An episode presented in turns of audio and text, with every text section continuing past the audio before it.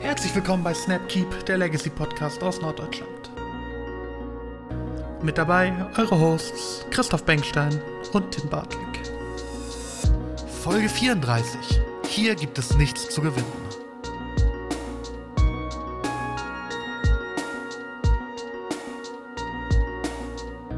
Einen wunderschönen guten Morgen, Mittag, Abend. Herzlich willkommen zu einer weiteren Ausgabe von Snapkeep, dem Legacy Podcast aus Norddeutschland. Mein Name ist Tim. Ich bin wie immer nicht allein, denn wie immer habe ich an meiner Seite meinen geschätzten Kommentator und Co-Host äh, Christoph Bengstein. Christoph, ich grüße dich. Moin Moin, grüße dich. Ich habe gerade schon so stutzen müssen im Intro, weil ich sagte, wie immer an meiner Seite. Aber ich glaube, in der letzten hm. Folge warst du gar nicht, ne? Nee, da war ich nicht dabei. Da hat auch wer ganz anders das Intro gesprochen. Ja. Der hat, ja. der hat behauptet, dass er das gekauft hat. Da war ich total verstört. Da dachte ich mir, der hat doch gar nicht das Geld dafür. das ist so der Trend irgendwie, ne? Dass irgendwie Elon Musk hat Twitter gekauft und ich glaube, das war so das, ähm ja, was wäre das Preisschild, was du an Snapkeep machen würdest? Wofür sagst du, äh, verkaufen wir, dann machen wir den Bums dicht? Boah, also so, ich glaube, so ein Mettbrötchen im Rewe kostet 1,20. Ich glaube, da können wir anfangen. Ja, ja, ja. Ich, ich glaube auch. Also, also, aber es kommt so drauf an, jetzt halt so, du darfst das unter dem Namen weiterführen oder du hast auch irgendwie Recht an alten Folgen. Nee, äh, wenn dann alles. Ist, wenn dann machen wir Wenn dann alles. Ja, ja, okay, wirklich. dann, dann, dann, dann glaube ich, dann, dann äh, machen, wir, machen wir den Fünfer voll, glaube ich. Ja, Fünfer ist gut, das sind dann zwei Mettbrötchen für jeden. Und, und, wir können auch 20 Cent Trinkgeld geben, das finde ich super. ähm, also Bilderrechte geben wir auch mit. Ähm, finde ich mega. Apropos Bilderrechte. Ähm, ich bin ja jetzt, ich habe einen neuen Zeithassel, weißt du das eigentlich? Äh, nee, hast du ein äh, NFT gekauft? Das wäre witzig. ich glaube, also jetzt gerade, ich weiß nicht, ob du das mitbekommst in der Kryptowelt, so dieser, dieser FTX-Crash und so. Also, ich glaube, Krypto ist gerade richtig am Bluten. Also jetzt mhm. kann man wohl in so, ein, in so ein NFT mal ganz gut reingehen. Wir könnten ja auch mal mhm. irgendwie vielleicht so das Snapkeep-Logo auf die Blockchain minden. Ich weiß nicht, wie einfach das geht. Vielleicht wäre das eine Idee. Wir machen so Snapkeep-NFTs. Ein Jahr zu spät, aber das ist egal. ähm, nein, äh, mein neuer Side-Hustle. Ich bin ja ähm, nicht nur äh, Podcast-Host und ähm, Gesundheitswissenschaftler und ähm, extrem gut aussehend, sondern ich habe ja auch noch einen vierten vierte Ein äh, Einkommensquelle ist falsch, weil ich verdiene damit kein Geld, aber ich bin Tattoo-Designer, jetzt ist es raus. Oha. Mhm. Ich habe nämlich, und ich hätte nie gedacht, dass das mal passieren wird, aber ähm, es gibt einen Mensch, es wandelt ein Individuum auf Gottes schöner, großer, grüner Erde, der einen echten Bartling jetzt unter der Haut hat. Und zwar, ich weiß nicht, hatte ich dir erzählt schon? Weißt du überhaupt, worum es geht, so privat? Ja, ja, ich, ich, weiß, worum yeah. es, ich weiß, worum es geht. Ich, ich weiß, welches Logo das ist. Ja. Ich weiß, wer es ist. Ich weiß eigentlich mal wieder alles. Ja, es ist wirklich, also in der Stelle, jetzt können wir es auch vor allem so erzählen, äh, der gute Lukas, ja, Hörer, weiß ich gar nicht, ob er uns hört, aber auf jeden Fall äh, Legacy Hannover Regular. Er hat eine, äh, an, eine Vorliebe für Legacy und ganz besonders für Burn vermittelt durch El Burno, das Legacy Hannover Community Deck. Und er hat sich jetzt die äh, die Hot Sauce Flasche mit dem El Burno Totenkopf auf den äh, linken Arm tätowieren lassen, so etwa über die, was ist denn das, so Außenarm, nennt man das so? Also, ja, irgendwie schon so. Auf dem linken Arm jedenfalls jetzt. neben, äh, neben ähm, äh, Wikinger-Runen. Das ist das, was daneben ist. Ich, äh, ah, okay. Das, genau. das, darüber hatte ich ja auch schon gerätselt, als ich das Bild gesehen habe. Genau, genau, was genau. das tatsächlich sein soll. Ich hatte das, also das sieht aus wie so eine Schneeflocke im Prinzip, so eine acht, achtseitige Schneeflocke äh, mit verschiedenen Linien, also Querlinien immer drin. Und ähm, das hat man früher bei ähm, den Wikingern auf die Schiffe gemalt das sollte so, äh, sind so Runen, so ein Kompass fern der Heimat sollte das sein. Also so gesegnet, dass man immer den Weg zurückfindet und so weiter und so fort und immer gute Reisen hat. Das war irgendwie so da der, der Gedanke hinter. Ah. Ja, also wer sich sowas tätowieren lassen möchte, ich stelle gerne den Kontakt her zum guten Lukas ähm, für Anschauungsmaterial. das ist auf jeden Fall im Bereich des Möglichen. Ich hatte gedacht, ähm, Top 3 Tattoo-Ideen, ja, ähm, hätte ich gerne auf Nummer 3 so ähm, ich hatte früher der, der Vater von meinem besten Kumpel aus der Kindheit hieß Uwe. Und Uwe hatte auf seine Knuckles, also ich weiß gar nicht, wie tätowiert man, äh, wie sagt man Knuckles auf Deutsch? Knöchel? Äh, Knöchel. Ja, so der Bereich ja. unter die Knöchel im Prinzip, so, ne? Das unterste Glied des Fingers jeweils. Mhm. Da hatte der rechts Love und links Hate tätowiert. Mhm. Und das könnte man auch gut machen mit Snap und Keep. Stimmt. Es ist, Also- äh, das muss ja nicht mal sogar an den Podcast geknüpft sein. So, das kann ja einfach äh, das, das Motto eines Control-Spielers sein. So, egal was ist, ich habe Lands und Spells äh, gekeept. Ja, Snap und Keep. Das finde ich also, das wäre auf jeden Fall, glaube ich, ein gutes äh, Tattoo-Motiv. Snap und Keep. Ähm, das ist bei mir für die äh, Tattoo-Ideen auf Platz 3. Mhm. Auf Platz 2 ähm, äh, würde ich auch Snap Keep so machen. Allerdings so in Frakturschrift und dann auf dem Unterarm, so wie wo bei Bushido Elektro Ghetto steht. Ich weiß nicht, ob du das kennst. Wenn Bushido Nee, die Unterarme so vor seinem Brustkorb verschränkt, steht da Elektro Ghetto. So auf dem Ah. einen Arm Elektro, auf dem unteren Ghetto. Ich finde, das könnte man auch gut machen mit Snap Keep. Mhm. Und ähm, Platz 1 wäre jeweils unsere Gesichter ins Gesicht. also so, du könntest dir so, so an die Schläfe vielleicht, an die rechte Schläfe so, einen- so einen kleinen Mini-Christoph und an die linke so einen Mini-Tim.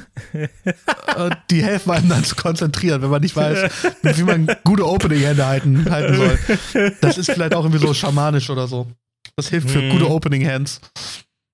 Das könnte man auch so, so oben auf die Schulter drauf machen, ne? Dass man dann, das sind wie, wie das Engelchen und das Teufelchen, Ja, das ja. dann schlechte und gute Tipps gibt, dass man da unsere Gesichter dann hat Ja, und die gut. dann, die dann äh, gute, gute Tipps geben. Oder äh, hinters Ohr tätowiert, äh, finde ich.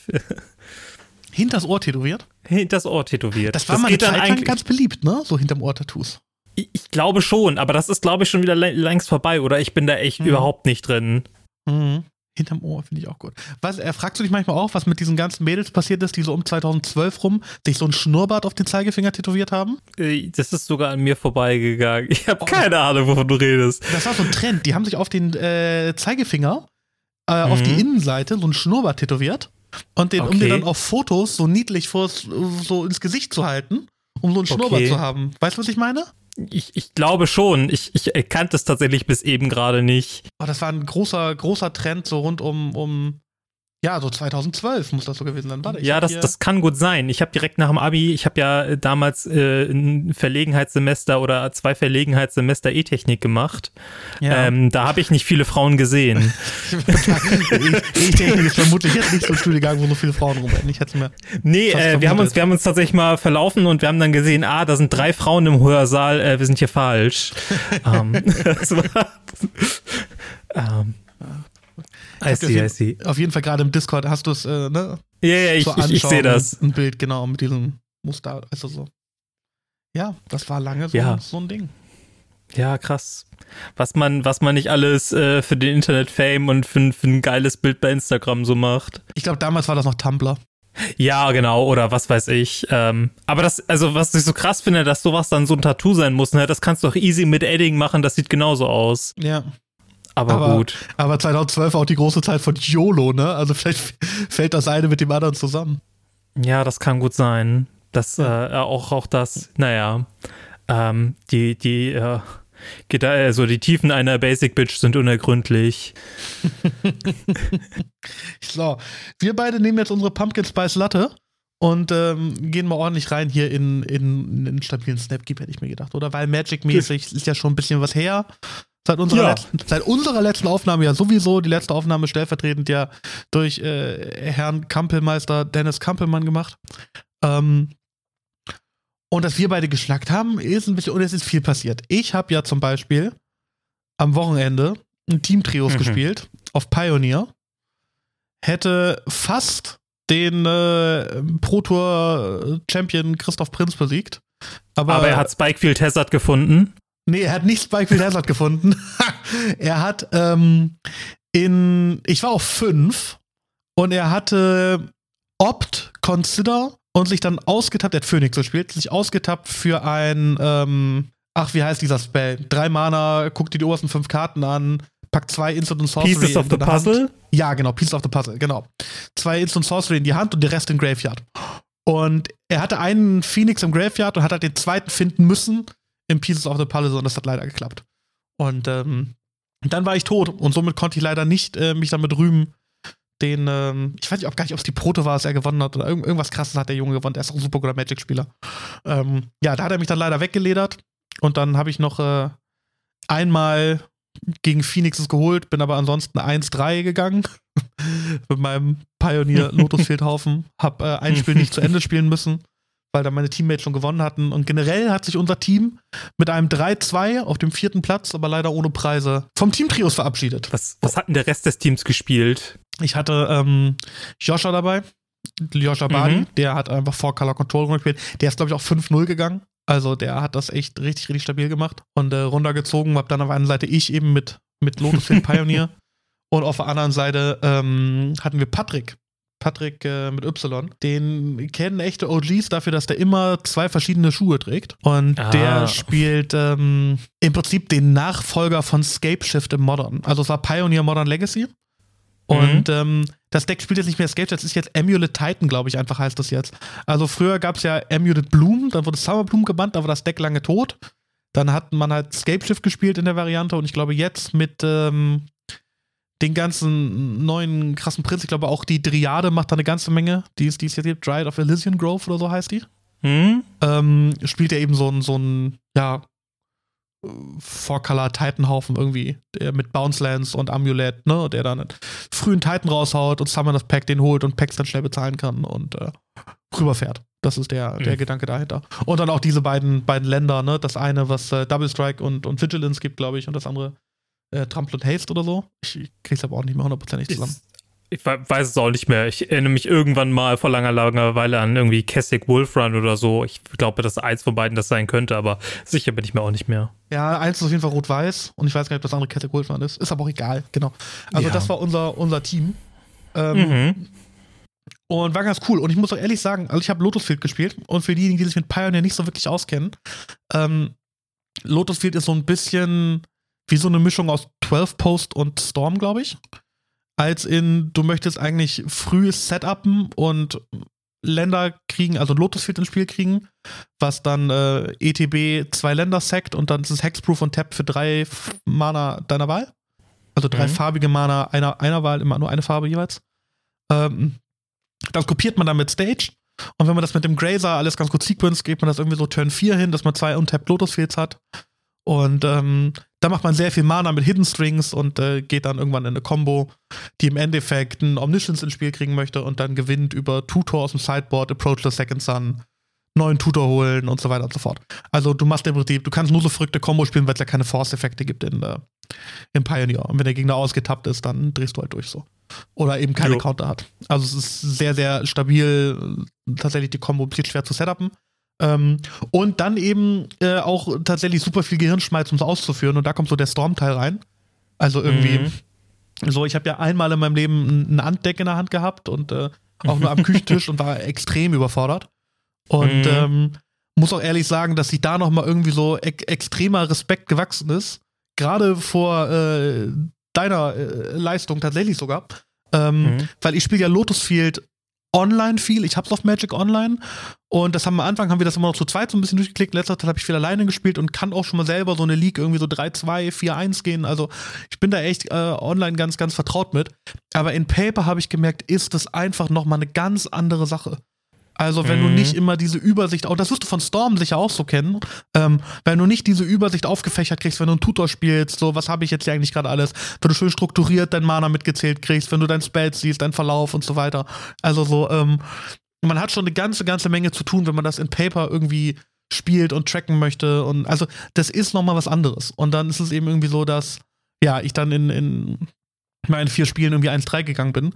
Und ich glaube, das hätte deutlich, deutlich besser gehen können, wenn ich so fokussiert gewesen wäre und auch so viel Zeit gehabt hätte für meine Entscheidung, wie es online ist, ne? Weil Mhm. Lotusfield macht nicht viel, braucht nicht viele Züge und dann kann man auch gerne einfach mal so ein, zwei Minuten über den Zug nachdenken. Und das finde ich im Paper immer schon mega awkward, länger als 30 Sekunden gefühlt über den Zug nachzudenken. Und dann macht man irgendwie, irgendwie Quatsch. Und deshalb sei ich einfach nochmal ganz viel Respekt vor, vor so, so Leuten, die irgendwie hauptberuflich Storm spielen oder Doomsday oder was. Ähm, ich glaube, da geht einfach eine Menge, eine Menge Hirnschmalz rein. Gerade nochmal Storm mehr. So, ich glaube auch Doomsday brauchst du dir dann einen Ja. Da brauchst du ein bisschen Zeit und dann hast du den. Aber Storm sind dann ja die Lines auch teilweise sehr, sehr vertrickt. Ja, genau, es kommt, kommt immer so drauf an, aber da hat man auch so, so ein paar gedankliche Stützen. Also ähm, typischer, was in Anführungszeichen Anfängerfehler ist ja tatsächlich bei Ritualen immer runterzurechnen, auf wie viel Mana gehe ich runter, auf wie viel Mana komme ich dann, anstatt zu sagen, ja, Dark Ritual ist plus zwei schwarze, fertig. Mhm. Also mhm. Und wenn du das einmal so raus hast, dann ist das halt immer so plus zwei, plus drei, je nachdem. Und dann machst du dir, das ist ja in, in wenigen Sekunden oder wenn überhaupt in einer Sekunde durchgedacht und dann machst du dir über andere Sachen Gedanken wie, okay, wo ist jetzt mein Bottleneck? Und das ist bei, bei ANT ist das tatsächlich ja noch relativ leicht, weil da die Hauptkombo-Farbe schwarz ist. Mhm. Und gut, bei ähm, Tests hingegen sind es dann schon zwei Farben, weil es rot und schwarz ist. Aber ja, ja, das Ganze in Paper tracken ist halt irgendwie eine, ein riesiger Aufwand. Ich habe da auch mal mit Armin drüber gesprochen, der auch sagt, ähm, Ruby Storm, Ruby Storm, also oder die Epic Gamble oder wie auch immer, Monored Storm ist ein cooles Deck, ist aber super beschissen zu tracken. Also das macht mhm. überhaupt keinen Spaß, weil du auch gerne mal äh, super große Mengen an Storm und Mana generierst, ohne irgendwie was zu machen. Und das ist halt überhaupt einfach sehr viel Aufwand, das auch jeweils zu kommunizieren. Auf Competitive musst du ja auch alles mitschreiben, hingegen dein Gegner nicht. Aber dein Gegner kann natürlich immer wieder nachfragen, ey, wo sind wir eigentlich gerade? Und je nachdem, in was für einem Spiel ich bin, frage ich dann meist den Gegner auch, oder frage ich manchmal den Gegner auch freundlich, ey, sag mal, magst du auch mitschreiben? Manche Gegner holen von, von selbst auch schon Würfel raus ja. und ähm, wissen aber auch nicht alle, dass man auf Competitive eben schreiben muss.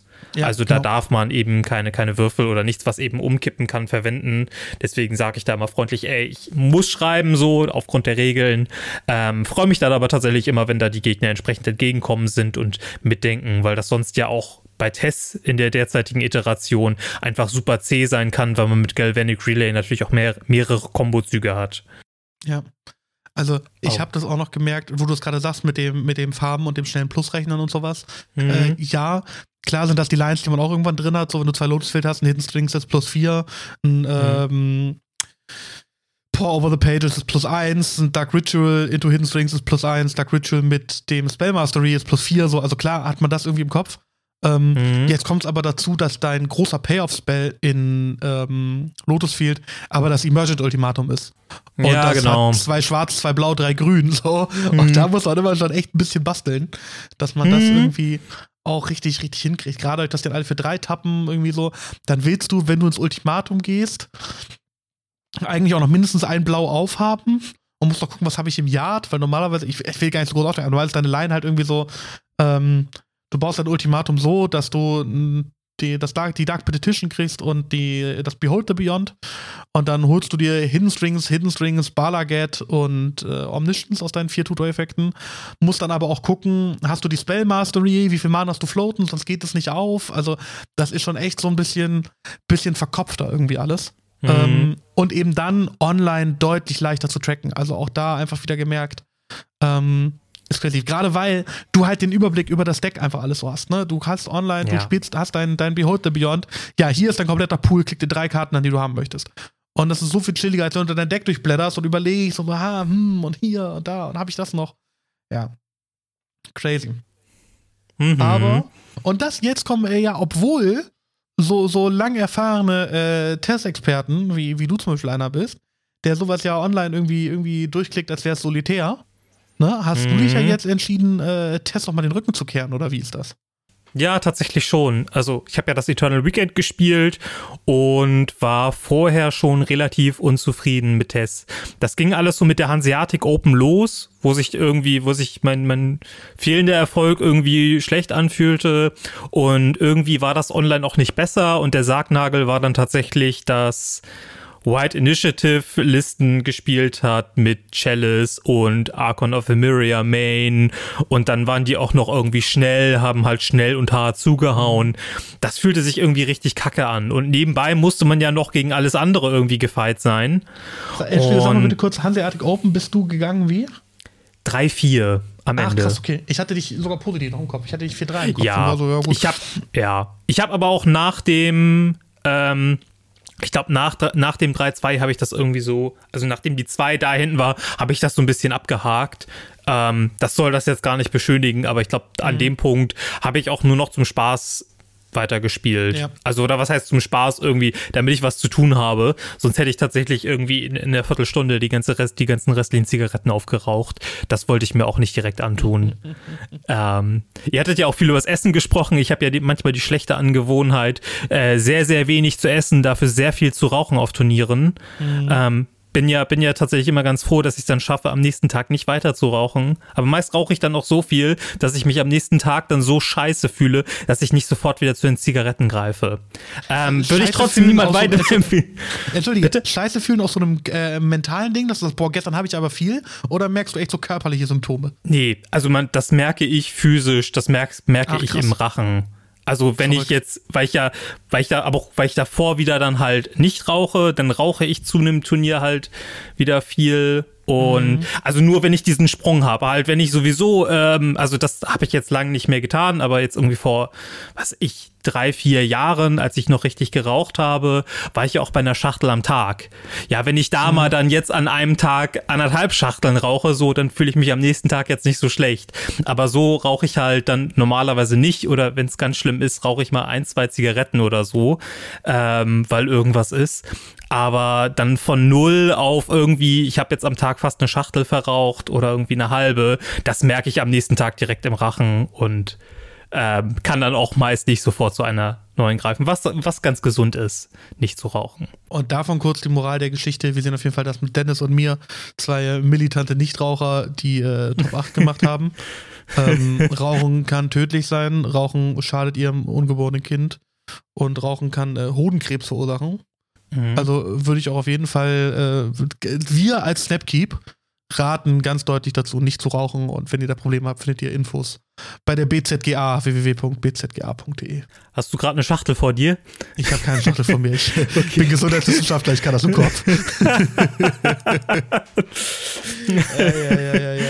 Ähm, also, ich finde tatsächlich, und ich finde das super spannend, und ich habe das auch so mit Dennis gehört, und ich glaube, ich habe dich da auch schon mal irgendwie bequatscht, so, mhm. ähm, ob man nicht generell tatsächlich mal so eine Folge macht, so zum Thema Ernährung. Also, wie ergiebig ist es eigentlich, ne?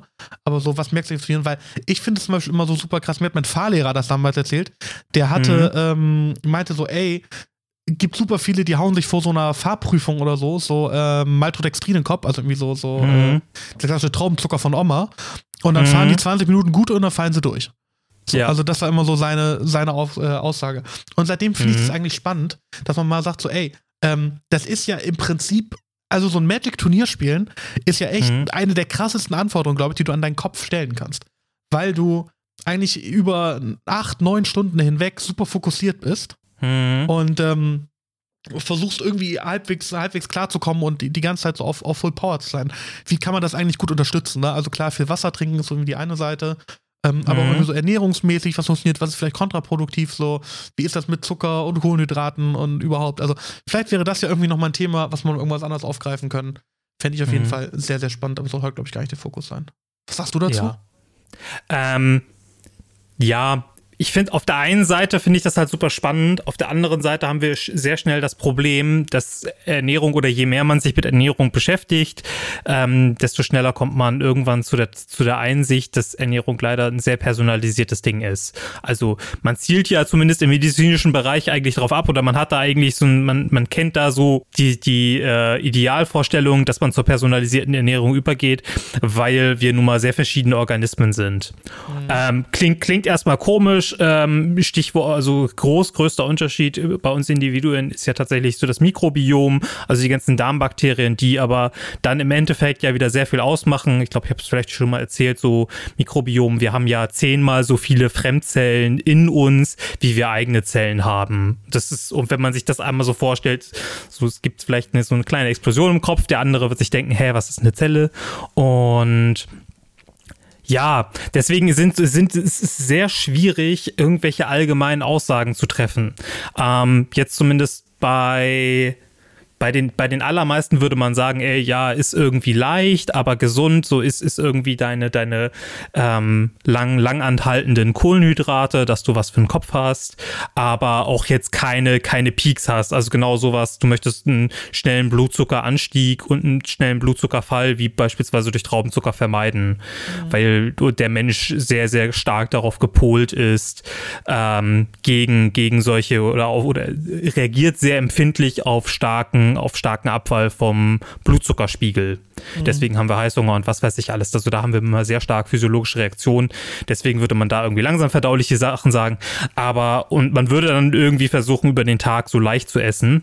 Ähm, das trifft dann aber wieder nicht für jeden zu. Und ich weiß halt auch jetzt selbst gerade nicht so, wie groß ist der Anteil an Leuten, auf die das nicht zutrifft. Welche Leute haben da so ein, so ein Zwischending, so Extremfall Gary Kasparov, so Schach, Schachweltmeister, hat jahrelang dominiert, war dafür bekannt, dass der irgendwie von einem Schachturnier einfach ein fettes Steak gegessen hat, so.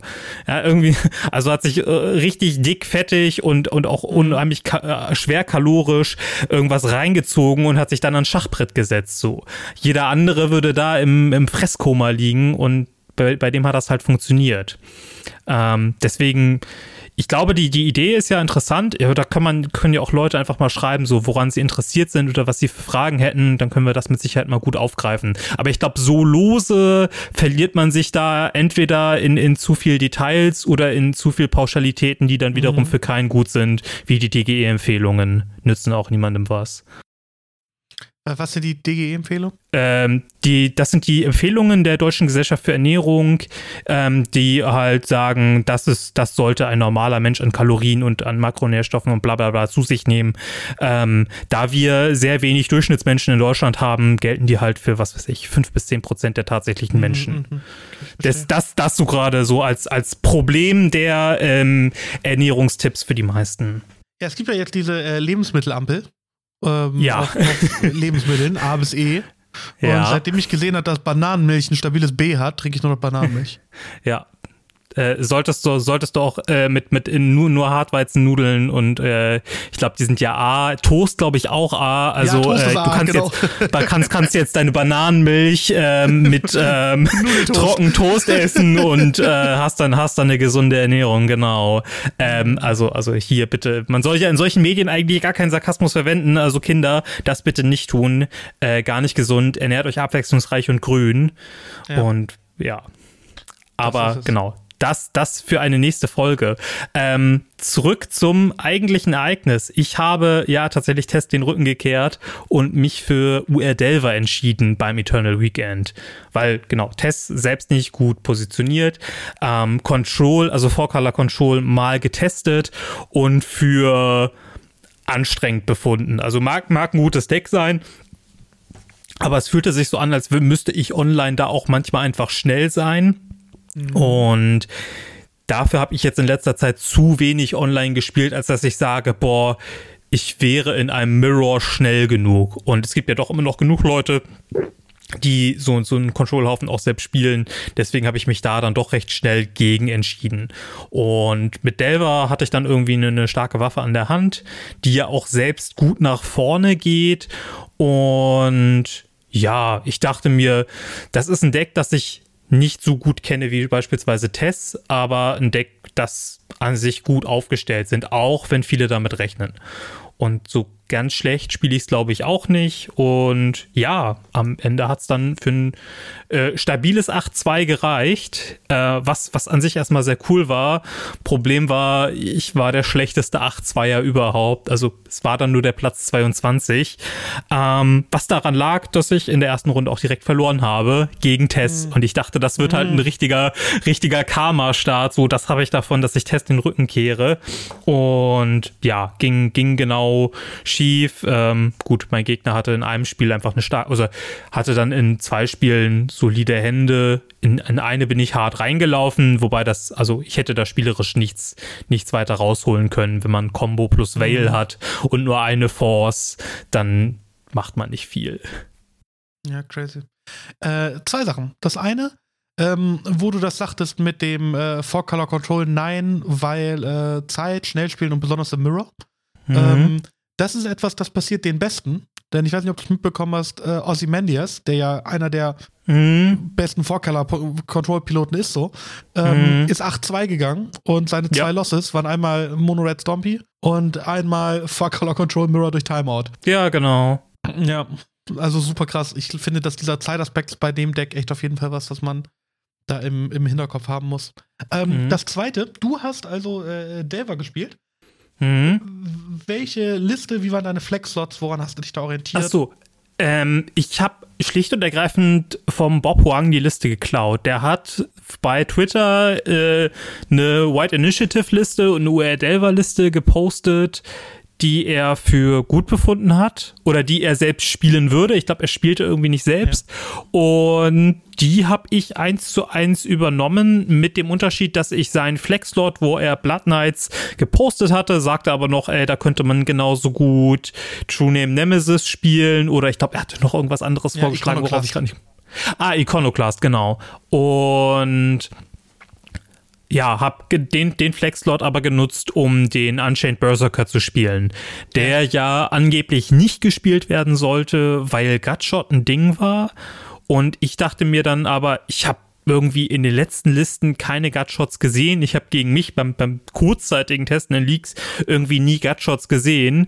Und dann dachte ich mir, naja, dann will ich irgendwie doch lieber die Kreatur haben, die für einen mehr zuhaut, weil Ja. bei, beim Blocken macht es irgendwie keinen Unterschied. Und ähm, ich habe manchmal den, den komischen Fall, dass ich irgendwie von einem Land schon irgendwie die Initiative kriege. Dann kriegt man ja durch dadurch auch schon selbst die Insel und ich wollt, fand das irgendwie dann relevant, dass ich aus dem Volcanic und der Insel den Unchained Berserker spielen konnte, weil man selbst dann sowieso nur auf einem Land ist und dann eventuell oder das zweite Land dann sowas tatsächlich auch ist wie ein Wasteland, weil Wasteland in dem Matchup gegen Cavern oder Soulland oder was weiß ich auch mal relevant sein kann und das waren dann irgendwie die Gründe, weswegen ich mich dafür entschieden habe und äh, ja, Spoiler, es hat, hat null Unterschied gemacht. Ich habe Ja. die Karte nie gezogen. Ach krass. Ja, ich glaube, es gibt so, gibt so kleine äh, Calls, wo der Blood Knight besser ist, aber wirklich nur so, so kleine Dinge, irgendwie so alles mit einem mit Unholy Heat ohne Delirium zum Beispiel. Ich glaube, da macht der Unterschied. Irgendwie gegen einen Seasoned Adventurer, gegen eine Endurance oder sowas, ne? Dass du dann nach First Strike Schaden mit der Heat schon abräumen kannst. Ähm, aber das sind halt super Fringe Cases. Also genauso viele gute Cases gibt es vermutlich auch, den, den Berserker zu spielen. Und in dem Spot hast du auch irgendwie viermal den Bolt, der reichen würde, auch beim Berserker und nur einmal die Heat. Also ja, Ja, ist glaube ich egal. Wollte ich nur der Komplettheit einfach noch kurz, kurz rein. Ja, es gibt, genau, es, es gab dann ja auch, man hat, also man hätte, das konnte man jetzt so schwer erwarten, aber der XJ Cloud hatte ja die sehr smarte Tech, dass er Walking Ballistas direkt schon im Main gespielt hat, um eben irgendwie Pro-Red-Viecher Mhm. abzuschießen.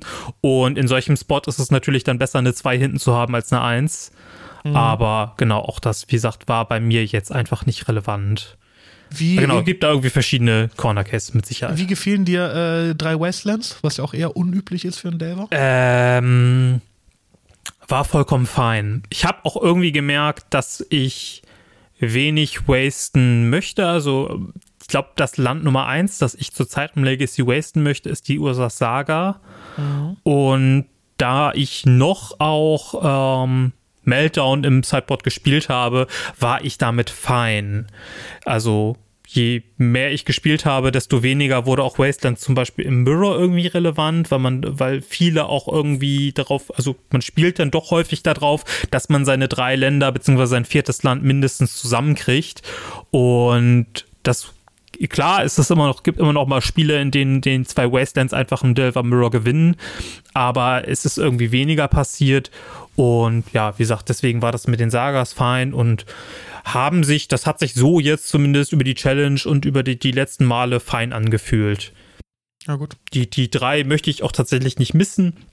Gibt ja Mhm. auch diese Two-Drop-Liste mit, mit Iconoclast und oder Ledger Shredder, beziehungsweise der, der, das, der Flex-Slot ist der, der Iconoclast, glaube ich, oder weiß gar nicht, Ja, na, weiß gar nicht, wie die Listen. May, May 008 oder so heißt der? Das kann gut sein. Ähm, ich war, ich glaube, ursprünglich wurde damals die Liste von Daniel Götschel, May Ähm, 024 heißt der. genau. Der hat damit den äh, Legacy Last Chance Qualifier gewonnen. ah, okay. Ja, wie gesagt, ich glaube, dass vom, vom Götschel die Liste kommt, der gesagt hat, ich will nur irgendwie 16 Tiere spielen, keine Wastelands und maximal Tiere legen und Baubles haben und mit Shredder Karten ziehen und Iterations casten und und und.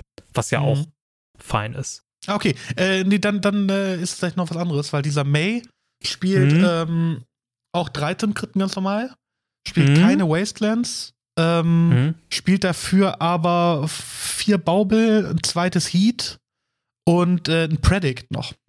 Ah, ja, genau. Ja, das kann also auch sein. So ex extreme Value in Anführungszeichen. Mhm. Ja. ja ist, ist, auch ganz, ist auch ganz witzig, ne? Man kann dann halt, wenn, wenn der Gegner mit dem Uh, Mystic Sanctuary die Iteration wiederholt, kann er rumpredikten, was, was mir auch widerfahren ist in einem Delver Mirror. Ach, ähm, verrückt. Was, was aber für mich fein war, ich kannte das Predict und das war für mich in dem Spot auch fein, dass er mir das weggenommen hat, weil ich irgendwie auf dem, er war irgendwie auf nicht mehr so viel Leben, also 13 und ich hatte einen geflippten Delver und Murktide liegen und wenn ich mir, und dann dachte ich mir, jo, ich, und ich hatte selbst dazu noch zwei Dazes in der Hand. Ich habe mir also mhm. gedacht, ja, du kannst jetzt gerne dein Mana in die nächsten zwei Zügen dafür investieren, Kartenvorteil zu machen, wenn du dann stirbst. Ähm, das mhm. war dann fairer Trade für mich. Ja, aber gut. Okay, genau. Genug, genug äh, Decklist durchgetecke. Ja, genau. Ähm, äh, Insland 8-2, Top 8 gemisst. Irgendwelche Matches, irgendwelche Matchups, irgendwelche Gegner, die du so in Erinnerung hast? Ähm, also in Erinnerung habe ich tatsächlich mehr oder weniger alles. Ähm, aber was, also ich habe zweimal gegen Test gespielt. Ich habe es einmal gewonnen, einmal verloren. Ähm, insgesamt, der Trick ist ja ein bisschen versuchen, das Mana anzugreifen, weil die neuesten Listen wieder keine Carpets spielen. Das heißt, das Mana mhm. ist eingreifbar und man muss teils sehr aggressiv dann so forcen, dass sie eben nicht auf die drei Mana kommen, um das Relay zu spielen. Wenn man es schafft, dass da Storm verschwendet wird, ist es schwierig für Tests derzeit irgendwie auf Ressourcen wiederzukommen. Da gibt es halt nur noch das Echo, was halt davor voraussetzt, dass sie irgendwie einen Bottleneck meist haben. Ja. Und ja, ansonsten, ich habe überraschenderweise einmal gegen Red Stompy gespielt. Da habe ich einmal doof ausgesehen, weil ich on the draw eine Hand gehalten habe, die ähm, eine Chalice mit Meltdown beantworten konnte und dann hat der Turn 1 die Trainingssphäre gelegt und ich hatte keine Force. Das war blöd. Ähm, ich hatte einen 8-Cast-Gegner, der mir Game 1 eine Challenge hingelegt hat mit Force Backup. Da sah ich auch alt aus. Ähm, aber ansonsten hatte ich tatsächlich keine so super spannenden Spiele. Also ich habe sonst auch einmal gegen Initiative gespielt, da ging es halt mhm. halt darum, Threads zu legen und das irgendwie durchzuboxen. So viel mehr kann man da meist auch gar nicht machen. Und Sekunde, was hatte ich hier noch? Ähm, Ach so, Black Midrange war witzig, aber ansonsten zwei Mirrors, eins gewonnen, eins verloren. Oh, Black Midrange ah. ist diese Liste, die irgendwie äh, Dark Ritual, Shade Turn 2 und sowas die um die Ohren hat? Ja, kann es, glaube ich. Also ich weiß, das, es wirkte noch mal anders, also weil die Liste auch auf einmal Caverns gespielt hat. Also das war so ein bisschen so ein Phyrexian Tribal. Ähm, die, der hatte dann den den Infect Dude, ich weiß gar nicht mehr, wie der heißt. Kostet 3 Mana, 2-2, Protection from Red and White und 2-2 Infect und glaube ich irgendwie noch irgendwas ähm, irgendwas Phyrexian. Auf jeden Fall konnte der halt mit einer Cavern auf Phyrexian all seine Tiere auf einmal Uncounterbar spielen. Das war überraschend, aber zum Glück keine Sheoldred, beziehungsweise Sheoldred konnte ich dann mit Doppelbolt oder sowas beantworten. Krass. Und dann war das halt irgendwie so, so Deck, das halt einfach Tiere gelegt hat, die ich beantworten konnte. Ja. Achso, obwohl hat er sogar noch Helm-Kombo dabei, deswegen da habe ich uh, eigentlich tatsächlich ein bisschen ah, doof ja, durchgeguckt, weil, weil Game 1 da eine Leyline lag und ich habe dann mit Doppel Dragon's Rage Channeler vermeintlich alt ausgesehen, hatte aber dann tatsächlich den Brazen Borrower am Start. Wovon mhm. ich ja gehört habe, gute Leute spielen ihn ja schon direkt zweimal. Ja. Ähm, Im Main ist es eine richtig gute Antwort darauf. Ja, war, war die, da auch sehr lucky von mir, den dann einfach direkt zu haben. Ähm, vielleicht noch was was auch so eine Überleitung zu, zu was anderem ist. In meiner letzten Runde habe ich gegen Cephalid Breakfast gespielt, was ja ein Deck ist, das zurzeit gerade mega im Kommen ist. Und ich frage mich tatsächlich auch das gerne mal, mal irgendwie im, im Channel kommentieren, wie die Cephalid Breakfast Piloten das Delver Matchup einschätzen, weil ich habe bisher aber auch fast immer nur noch gegen den gleichen Typen gespielt mhm. und das auf der 80 Kartenliste und da fühlte sich das Matchup für mich aus Delver Sicht immer sehr gut an, weil die aber auch sehr clunky sind und irgendwie nicht nicht so richtig zu Potte kommen. Also man kann selbst, hat sehr viel Zeit, was zu machen. Ähm, ich kann mir vorstellen, dass da so eine, so eine Combo-Liste, die halt sehr pushy, selbst maximal Forces und Daisies spielt, da vielleicht ein bisschen besser aussieht oder da vielleicht auch ein bisschen bessere Überraschungseffekte hat. Ähm, Sonst finde ich ja, also ich weiß gar nicht, wie, wie du da drin bist, die Listen mit Weil immer super unangenehm, wenn die eine frühe Weil haben und mhm. man weiß, boah, ich kann mich jetzt erstmal gar nicht mehr austappen, denn einmal, einmal das eine Tier für einen Mana gespielt und das andere damit äh, einfach reingeweilt, da kann das ja schon schnell vorbei sein. Ja, ja gegen Weil ist vieles scheiße. Ja, ist aber... Also im Delver-Deck, ja. ne? Bitte? Im Delver-Deck, sag ich. Stehst du gegen Weil meist immer richtig dumm da. Ja, also, richtig. Du selber spielst. Egal, ob es jetzt ein Breakfast-Gegner ist oder ein DT-Gegner oder so. Sind wir unangenehm. Ja, ähm, das, Schöne ist, man kann ja also genau gegen diese Midrange-Listen oder gegen manche Listen kann man dann, wenn die Vials haben, haben sie meist auch noch, oder die Liste hat jetzt tatsächlich noch Baleful Strix, da kann man dann beruhigterweise tatsächlich sowas wie Meltdown bringen, weil das dann weil das dann immer was trifft. Also das äh, räumt dann immer irgendwas Relevantes ab, kann dann auch mal irgendwie ein Schuko, das zu früh gelegt wurde, mhm. einfach mal abräumen. Andere Listen äh, spielen ja sogar Ursas Saga, da ist dann, meldet dann nochmal sogar eine andere Strategie, aber das habe ich jetzt, solche Listen habe ich wiederum nicht gesehen. Also das ist ja auch wieder ein Vorteil, den auch Initiative hat, dass die Listen ja zurzeit noch nicht so konzentriert so ein, einen Plan fahren, sondern auch irgendwie teils verschieden aufgestellt sind. Den hat Several Breakfast gefühlt gerade auch. Mhm. Ja, Seven Breakfast ist halt irgendwie, also jetzt die neue Iteration, Anführungszeichen, es ist, also ich kann, das, was ich jetzt sage, kann in Teilen falsch sein, da musst du mich bitte korrigieren, mhm. aber einfach, weil ich mhm. super lange dieses Deck nicht auf dem Zettel hatte. Ähm, ich glaube, dass Cephalid Breakfast so einen zweiten Frühling in Anführungszeichen das Deck gibt es ja auch schon ewig, ist mhm. ähm, einmal der Thassa's Oracle Print, logisch, so, weil die, die WinCon immer, ich glaube, vorher haben sie über Lab Maniac gewonnen. Ähm, und das andere Mal aber auch, weil du jetzt so ein Stoneforge-Package irgendwie drin hast, was dir klar irgendwo deinen Schuko holt. Ähm, du aber einfach diesen anderen Winkel angreifen kannst, das, was du ja gerade meintest. Nämlich, dass du irgendwie deine Caldra Complete noch irgendwie äh, eine drin hast, ähm, die auch ganz schön böse haut, wo auch andere schon richtig quatschig gegen aussieht. Also irgendwie ist das Deck einfach, ne, auch Teferi ist eine Karte, die eine super große Rolle spielt im Deck, die auch noch nicht so mega lange im Format ist.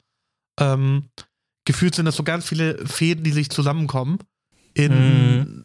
stabileres Deck, als man erstmal denken würde, glaube ich. Hm.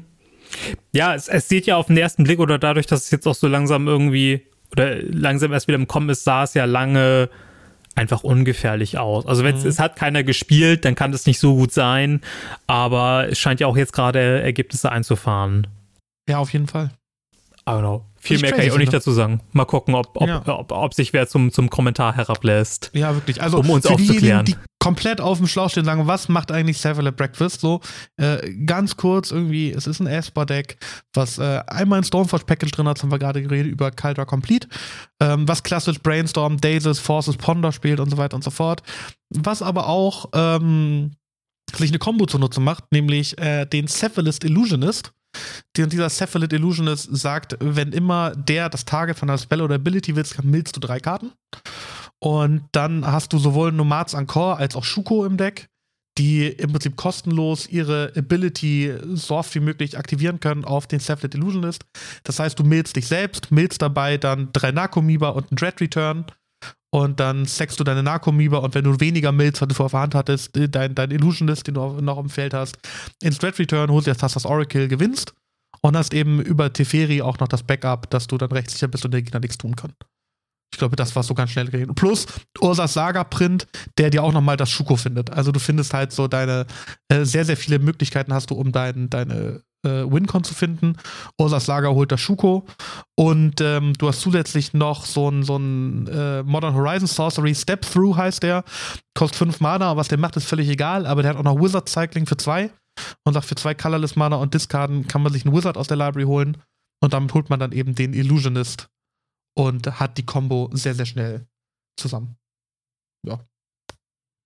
Das ist der kurze Seven Breakfast Abriss. Habe ich was vergessen? Ähm, nö. Also die, da jetzt die, die, die Eventualitäten durchzugehen, was wann gespielt wird, ähm, ist, ist auch richtig egal. Äh, ja. Wichtig ist vielleicht noch Step Through, Bounce zwei Kreaturen, das kann mal den Weg frei machen. Stimmt, genau. Step, wenn du es für fünf Mana hast, baust du derzeit gerne. Ja. ja das, ist, das ist ein legitimer Punkt. Ah, gut. Guti. Ja, Dann- ey, Breakfast könnte der Real Deal sein. Ähm, bei uns auf dem letzt, vorletzten FNM war es direkt zweimal. Einmal hat der gute Dennis damit auch 4-0 gemacht. Der hat das ja auch schon so ein bisschen länger als Pet Deck. Also ich erinnere mich, dass der das auch schon gespielt hat, als wir Webcam Magic gespielt haben. Das hatten wir auch, glaube ich, schon mal als Deck der Woche. Ja, ich erinnere mich sogar, ja. Und eben ähm, jetzt beim Four Seasons Event in Bologna den äh, dritten Platz gemacht. CC. Ähm, gut. Ähm, was, wir, was wir als nächsten, ich glaube, dann, dann habe ich irgendwie das, das so abgehakt. Was wir als nächsten Talking Point haben, ist Eternal Weekend Online versus Paper. Ähm, wir waren das aus den letzten Jahren eigentlich schon gewohnt, dass das Eternal Weekend jetzt komplett online ist. Ähm, damals dann ja auch einfach alle Events online. So war es jetzt so, äh, dass wir, so war es jetzt so, dass wir die nur das Europe Eternal Weekend online hatten, alle anderen in Papier. Ähm, ich habe es jetzt gespielt. Hast du da eine Meinung zu oder wie hättest, würdest du dir das anders wünschen? Sagst du es fein so oder doch lieber in Papier? Oder oder oder? Ich sehe das tatsächlich sehr ähm, gemischt. Ich glaube, dass es ein sehr guter Schritt ist, gemeinsam mit diesen ganzen äh, Card Rental Services, so Mana Trader, Card Holder und so weiter, ähm, um neue Leute ins Format zu kriegen. Weil du ein absolutes High-Stakes-Turnier hast für sehr wenig Eintritt. Ich glaube, 20 Ticks oder so sind es, die du als Eintritt bezahlt hast. Genau, Ähm, richtig. Was halt super cool ist. Also ich glaube, das zeigt sich ja auch in den ähm, Spielerzahlen, die dann da tatsächlich ähm, im Eternal Weekend nicht gespielt haben. Also, äh, erkennt man schon daran, dass es wie viele Leute, 22 oder was gab auf 8-2. Ähm, das nach unten aufgefächert sind ja super viele Teilnehmer dann. Ähm, das finde ich gut. Es gibt Legacy Exposure, Leute reden wieder drüber. Dieses Jahr auch so dieses Ding, so drei Eternal Weekends überall, geile, unique Preise. Also, das mag ich alles sehr, sehr gerne. Ähm, ich muss sagen, ich finde es ein bisschen schade, dass der. Ich finde es schade, dass dieses große Turnier Magic in Europa eigentlich nur noch Community getragen stattfindet. So, und Eternal Weekend war immer so die letzte, mehr oder weniger offizielle Wizards-Bastion, die du für Legacy hattest in Europa. Ähm, und gerade jetzt, wo irgendwie so Card Market Series äh, wegbricht, merkst du halt, okay, krass, die großen Events sind halt Community organisiert. So. Mit Abstand vorneweg natürlich das Four Seasons irgendwie, was, äh, Mhm. glaube ich, das meistgespielte Legacy-Event der Welt ist. Ähm, und dann kommt erstmal schon ganz, ganz lange nichts. Und dann kommen so 100-Mann-Events irgendwie, ne? Ja. Ähm, und da finde ich schade, dass jetzt so dieses, dieser Wizard-Support irgendwie noch wegbricht. Weil ich finde, dass man schon merkt, allein daran, wie die letzten Produkte designt sind, dass so viel in Old Border kommt, auch so viele Eternal-relevante Karten, ähm, dass Wizards Legacy-Spieler sehr bewusst sind.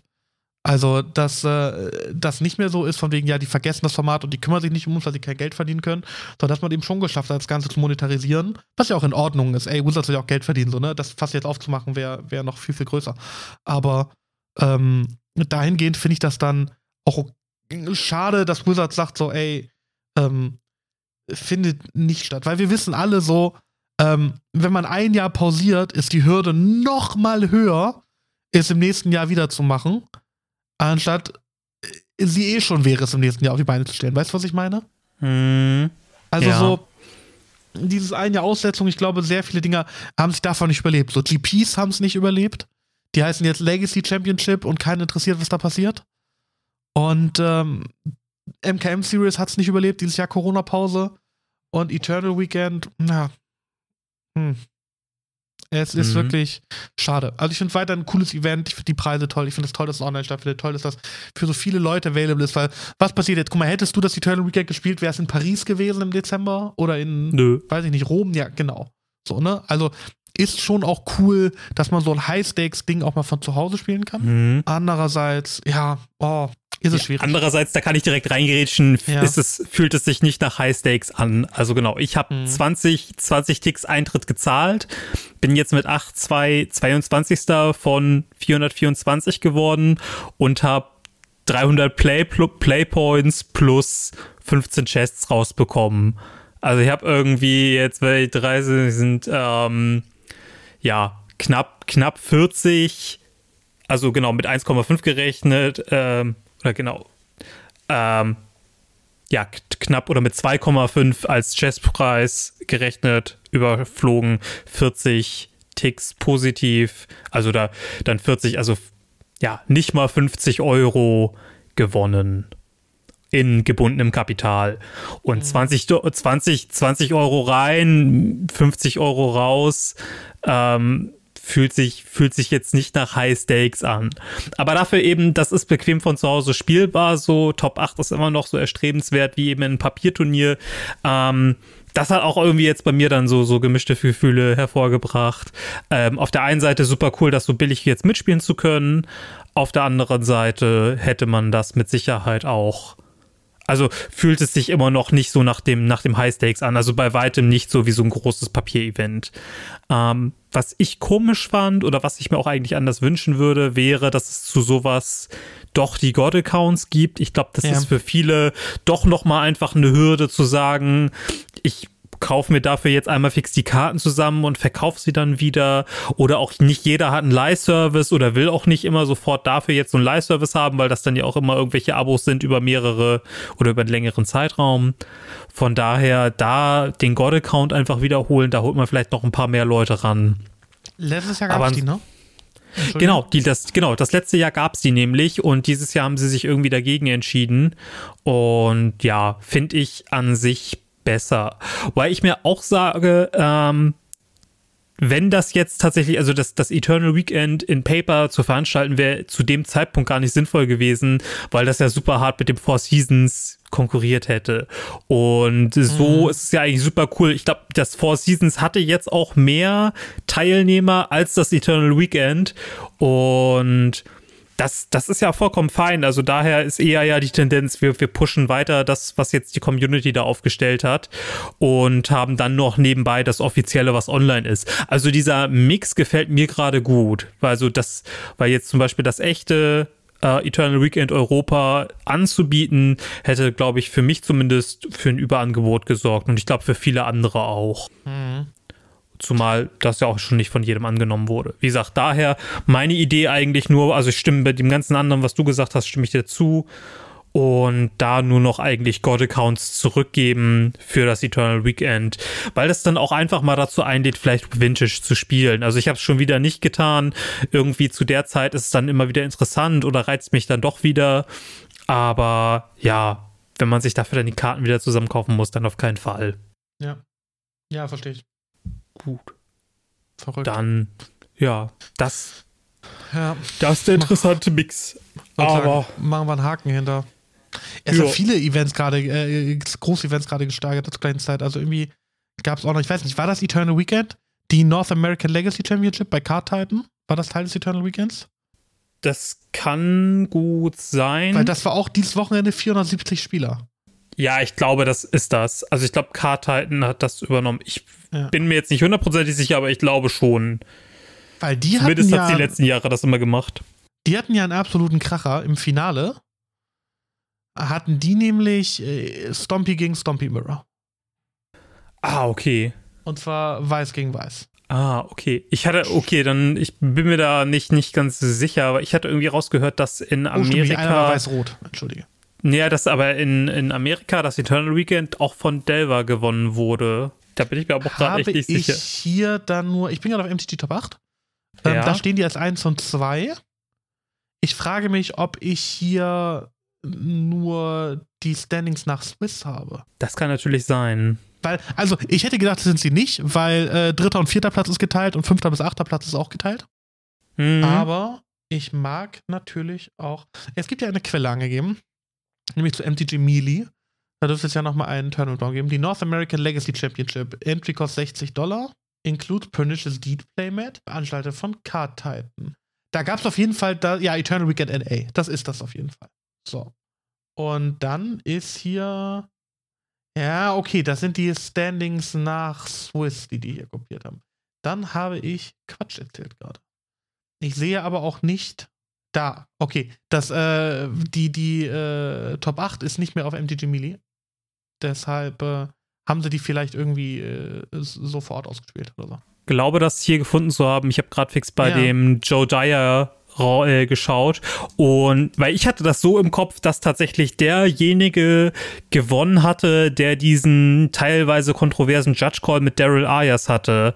Also dass der Delver-Spieler das Turnier am mhm. Ende sogar gewonnen hat. War das der, der Jay Wojciechowski? Genau, richtig. Ja, okay, okay, okay. Und genau, da hat der auf Delver gewonnen. Mit einer Fury im Main Deck. Ja, das war der Fury Main Deck Gold. Ja, ist richtig, ist richtig. Auch verrückt. Er meinte auch, er hat die Last. Minute zugefügt, glaube ich, ne, wenn ich mich da erinnere. Mhm.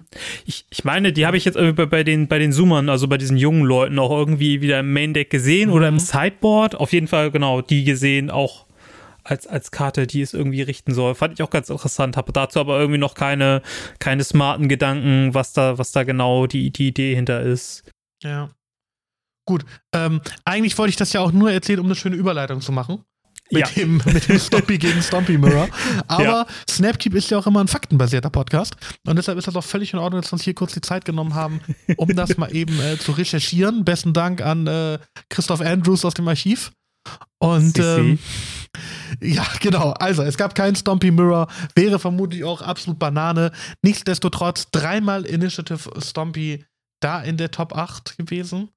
Dann ähm, beim Four Season haben sie es auch einmal reingeschafft. Also, Initiative Stompy ist vermutlich erstmal hier zu bleiben, ist der Real Deal.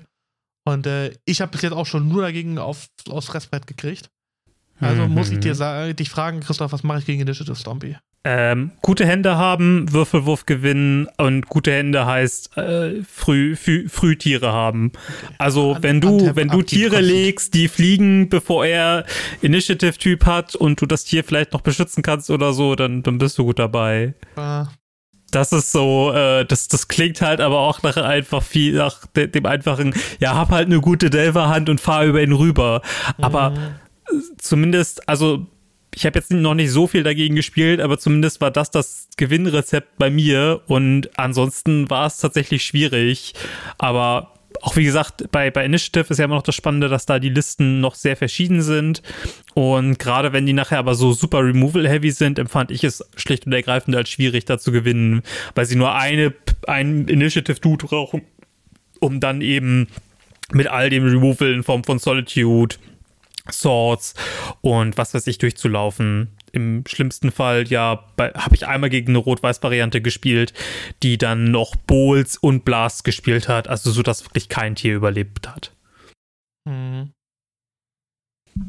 Und ja, ansonsten müssen wir damit leben, dass das einfach eine starke Strategie ist, die von sich aus sehr gut nach vorne geht. Und ja, auf dem Board spielt und das auch schlicht und ergreifend erzwingt. Wenn man selbst nicht auf dem Board spielt, muss man irgendwie sehr schnell gewinnen und da irgendwie den Sack zu machen, denn sonst gewinnen die halt auf dem Board. Ja, und das geht sehr, sehr schnell. Richtig. Also, das ist mir auch schon aufgefallen, irgendwie. Ähm, ich hatte jetzt beim letzten FM, habe ich, äh, bin ich 1-0 gestartet mit so einem äh, Third Path Iconoclast Brew äh, gegen Control und habe gesagt, oh, jetzt ist ja super. Und dann habe ich Mono White Initiative abbekommen und dachte eigentlich, ich gewinne das Spiel und kriege dann aber drei Top-Decks nacheinander ab und bin einfach tot so. Von, von mhm. dem Deck, was im aus der leeren Hand spielt, so, ne? Aber Initiative ja. Steamrolled halt super krass. Ähm, dann spiele ich gegen das nächste mono-weiße Deck. Gut, das war nur Death in Texas, aber die überfährt mich auch komplett. Und danach äh, kriege ich nochmal Initiative ab, werd wieder komplett aus dem Leben gefeiert und, und gehe nach Hause mit nach dem 2-0 Start mit 0-6 gegen Mono-Weiß. Mhm. Ähm, da habe ich mich entsprechend gefühlt. So. ähm, das ist schon echt ein extrem gutes Deck. So. Ich glaube, die ersten Stimmen, gerade so auf Twitter, werden immer lauter, dass man sagt, so äh, Initiative Errata oder dass da irgendwas passieren muss. Mhm. Ähm, und wir sind ja eigentlich jetzt gerade wieder in so dieser äh, Stelle, in der man als Legacy-Spieler so alle paar Jahre ist. Ähm, das letzte Mal irgendwie als Companions ins Format kam und irgendwie davor vielleicht bei, bei Brennan Six oder bei, bei Oko irgendwie, dass man sich schon so sagt, so, ja, das ist schon sehr, sehr gut, was da gerade passiert. So, ist es halt zu gut, ne? Das ist, glaube ich, so ein bisschen die, die Frage. Und ich. Ja, und passt ja, ja. Zu, zumindest dahingehend auch in das typische äh, Beschwerdeverhalten gegenüber das sind Karten, die für Multiplayer gedruckt wurden. Also das, was wir ja auch, oder sind Supplemental Sets Karten. Also ich glaube, wir haben vor einer Weile mal über Heritage gesprochen und die ganze Idee mhm. dahinter, weil das irgendwie Karten sind, die ja das Problem sind und auch das haben wir hier schon wieder. Also wir haben Karten, die für Multiplayer gedruckt wurden, die wir jetzt aber im Singleplayer zu spüren bekommen. Und das ist ja auch mal so, so eine, so eine angeführte These.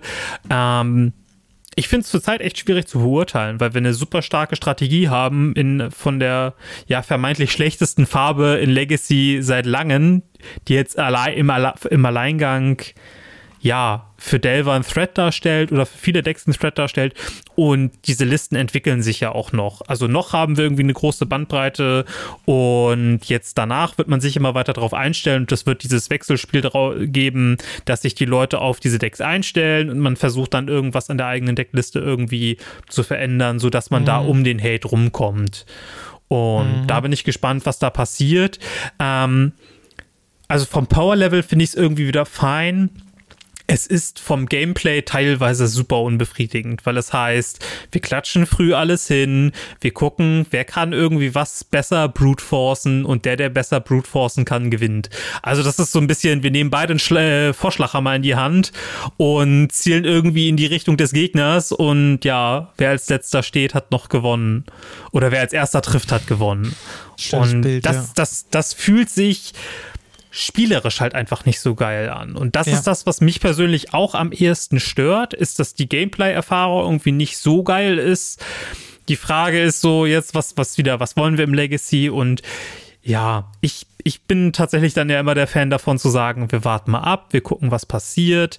Irgendwie hat sich bei, bei an manchen Turnieren jetzt oder beim Eternal Weekend irgendwie Elfen wieder durchgesetzt, weil Elfen bekanntermaßen sich auf dem Board irgendwie sehr, sehr gut hält oder das Board sehr, sehr gut kontrollieren kann oder auch da nochmal überrennen kann und natürlich der Hate für Elfen gerade wieder weniger wird, weil die Leute eben gezielt jetzt auf Initiative gehen. Also mhm. aus Delver Sicht dann wiederum. Und da haben wir dann ja wieder so dieses, wir haben jetzt vielleicht auf Platz 1 und Platz 2 Delver. Ich glaube, Delver ist auch, was man von den Ergebnissen sieht, trotzdem noch unangefochten Platz 1. Danach kommt Initiative und dann kommt jetzt dieses ganze spannende, wer ist eigentlich Platz 3 und finden wir irgendwie ein Deck, das Platz 1 und Platz 2 irgendwie schlägt oder gut dagegen aufgestellt sein kann in irgendeiner Weise. Und das ist ja der Punkt dann, an dem Cephalid Breakfast ja vermeintlich wieder irgendwie jetzt groß wird oder an dem sich das irgendwie gerade behaupten kann, dass das irgendwie aus der Versenkung gekommen ist. Ob es auch noch andere Decks gibt, die das können, neben jetzt vielleicht Cephalid Breakfast und Elfen oder was weiß ich. Das wird sich zeigen. Oder ob vielleicht jetzt die ähm, der Combo-Hate in Form von Archon of Emiria oder Chalice so wenig wird und dass man noch weiter aufs Board geht, dass irgendwann wieder Combo-Decks gut werden, weil man auch den Combo-Hate immer weiter streicht. Ja. Ja, das ist ja bis jetzt immer so ein bisschen dieser Gedanke, wie man sagt, man regelt den Markt so, dass du im Endeffekt in, in Legacy ganz, ganz, ganz Bottomline so ein Schere-Stein-Papier-Prinzip hast, irgendwie zwischen äh, Agro-Control und Combo, ne? Mhm. So, so, jetzt ganz simplifiziert so. Ähm, und das Problem ist ja, dass Mono Weiß, gerade irgendwie, wenn man das in diesen drei Kategorien, dass man möchte das so als Agro-Deck klassifizieren, dass mhm. es halt sehr gut ist, sowohl gegen Control, und dann würde man denken, es stinkt gegen Combo so ein bisschen ab, aber das tut es halt auch nicht, ne? Und mhm. da ist dann so ein bisschen dieser, dieser Knackpunkt. Ähm, warum ich sage, dass ich das erstmal, also, ähm, ich bin auch dafür, dass man sagt, ey, Legacy hat so viele Karten, so, jetzt wurden Unchained Berserker und Blood Knight aus der Versenkung geholt, um, um irgendwie eine Antwort zu finden. Lass die Leute erstmal tecken, lass die erstmal gucken, ob sie eine Antwort kriegen, so, bevor man jetzt nach dem großen Hammer schwingt. Auf der anderen Seite bin ich aber echt gerade so ein bisschen erstaunt, wie präsent Initiative Stompy ist. Weil das ist richtig viel. So, ne? Also so, das ist, es kommt halt aus dem, aus dem Boden irgendwie gefühlt gerade und übernimmt so ein bisschen alles. Dass ich da echt schon so, so. Ich habe ja damals Modern gespielt, als Eldrazi Winter war. Und ich mhm. finde, das ist gerade so ein sehr vergleichbares Gefühl, dass einmal dieses Deck da ist und du fühlst dich einfach hilflos und weißt nicht so richtig, was du tun sollst. Selbst, selbst mit UR Delver, dem besten Deck im Format, und jetzt kann man sagen, so, ja, äh, Tim, der Delver-Spieler heult, so, ne, ist okay, nehme nehm ich an, so, damit bin ich jetzt der Delver-Spieler heult, ist in Ordnung. Ähm, Aber, also ich, ich sage ja auch, dass ich gar nicht mal irgendwie da jetzt neutral bin oder meinungsfrei bin, so, ne? Aber selbst wenn da schon die Aussage ist, yo, du musst eigentlich deine frühen Tiere kriegen, im Optimalfall noch Removal und eine Force für die Chalice und dann brauchst du noch seelischen Beistand von ganz oben dafür, dass, der, dass dein, dein Delver das Ding durchreitet, ne? Dann sag ich schon, ja, hm. Hm. Weil diese Decks halt auch einfach sehr, sehr viel haben, was gut ist. So. Und die rauchen ja auch einfach unfassbar schnell ihre Dungeons durch. Und das mhm. ist dann mhm. irgendwie alles so ein bisschen. Ich hatte das jetzt, mein ähm, Gegner vom, vom FNM, mein, der, der, der erste Initiative-Spieler, gegen den ich gespielt habe, meine Runde 2, der dachte, dass, ähm, wenn man einmal aus dem Dungeon raus ist, also wenn man einmal durch ist, dass man dann erstmal wieder eine Kritte braucht, um nochmal neu reinzukommen. Hm. Und dann hatte ich jetzt so, nee, nee, nee, du hast Initiative, Alter, du geh direkt wieder rein im nächsten Upkeep. Hm. Ja. Und äh, da war ich so, nee, mal lass mal einen Judge rufen. Ja, Judge gerufen. der das dann auch bestätigt. Und dann war also, ja, okay. Guck mal, das Deck ist noch mal besser, als du gedacht hättest. Und trotzdem stehst du 4-0 gerade. ja, das war alles ein bisschen. Also, da, da, da kommt so, das ist schon, dass man denkt, ey, das Deck ist wirklich unfassbar gut. Und mhm. deshalb bin ich da gerade so vorsichtig, hm. Ja. Während ja. den Anfängen. Hat meine Oma mhm. gesagt. Damit meinte sie zwar Nazis, aber also, hat immerhin naja, auch was mit Weißen zu tun. Initiative hat ja auch Soldaten und das weiß. Und ja, White genau. Initiative hat ja auch so, so ein bisschen so, so ein Geschmäckle. Ja. Ich glaube, da haben, da haben hat andere Podcasts schon mal drüber gesprochen, dass weswegen sie schon eher den Namen Dungeon Stompy eigentlich etablieren würde, weil White Initiative irgendwie so, so einen Beigeschmack hat. Aber naja, ich glaube, wir wissen immer, wovon ge gesprochen wird und haben jetzt erst den Gedanken, nachdem ich es jetzt aus, äh, glücklicherweise ausgesprochen habe, dass das ja irgendwie eine Konnotation haben könnte. Ja, finde ich gut. Dungeon Stompy, für Auf, äh, auf MG Top 8 heißt es auch Initiative Stompy, das kann man, glaube ich, auch. Ja, okay, genau, das funktioniert auch. Ja. Aber Dungeon Stompy hat immer nicht dieses, dieses blöde Wort Initiative, das man dann mal wieder richtig aussprechen muss. Dungeon Stompy ist schon ja. irgendwie leichter auch auszusprechen. Und hat auch dann noch, na gut, dann kann man noch mal unter, obwohl eigentlich ja zurzeit interessant ist eigentlich, welche Farben das Deck hat, weil es ja irgendwie diesen, diesen Unterschied zwischen den weißen Decks und den rot-weißen Decks ne? immer noch gibt. Ja. ja. aber mal gucken, wie sich das entwickelt. Und wenn wir mal über den, äh, nicht, nicht über den großen Teich, sondern über die große Landmasse gucken, mhm. und zwar bis nach Japan, da gab es bei Hareruya äh, letztes Wochenende äh, dreimal Reanimator in der Top 8. Achso. Vielleicht ist das doch einfach der Call jetzt. Ihr erster Platz gewonnen hat das Turnier Land Reanimator. Das ist Reanimator mit einem Thespian Stage Urbock Package drin. Mega. Thespian Stage Urbock Package. Ach so, ja. ja das, und das ist das Mage in so einem Reanimator-Ding. Ja, ja, das, das, äh, der Deck hat doch den Namen Ice Station Zebra. Ah, ja, ja, das kenne ich sogar. Ich hatte das gerade noch nicht verbunden. Hier heißt es so MT Top 8 einfach Land Reanimator. Ja.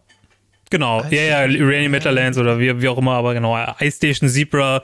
Ähm, manchmal muss man auch wieder dazu zurückgehen, Legacy Decks einfach beschissene Namen zu geben, die man einfach kennen muss, äh, damit auch irgendwie so ein bisschen der Anschein des Gatekeepings aufrechterhalten wird. Ich habe hier auch gerade direkt nochmal so ein Hareruya Cup. Oh, ich bin hier gerade in einem ganz wilden Rabbit Hole.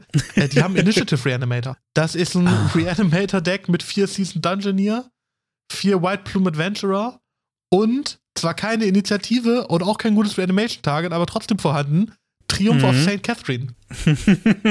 zwei im Mainboard, zwei im Sideboard. mhm. Und Ach, Ephemerate. Ja. Ach komm. Ey, Ephemerate finde ich auch so eine geile Karte. Dass die mit mhm. Initiative Dudes gespielt wird, ergibt auch nur Sinn. Ich finde das alles wild hier. Auch schön Archon of Cruelty, Ephemerate drauf, geil. Das ist der Lifestyle. Ja.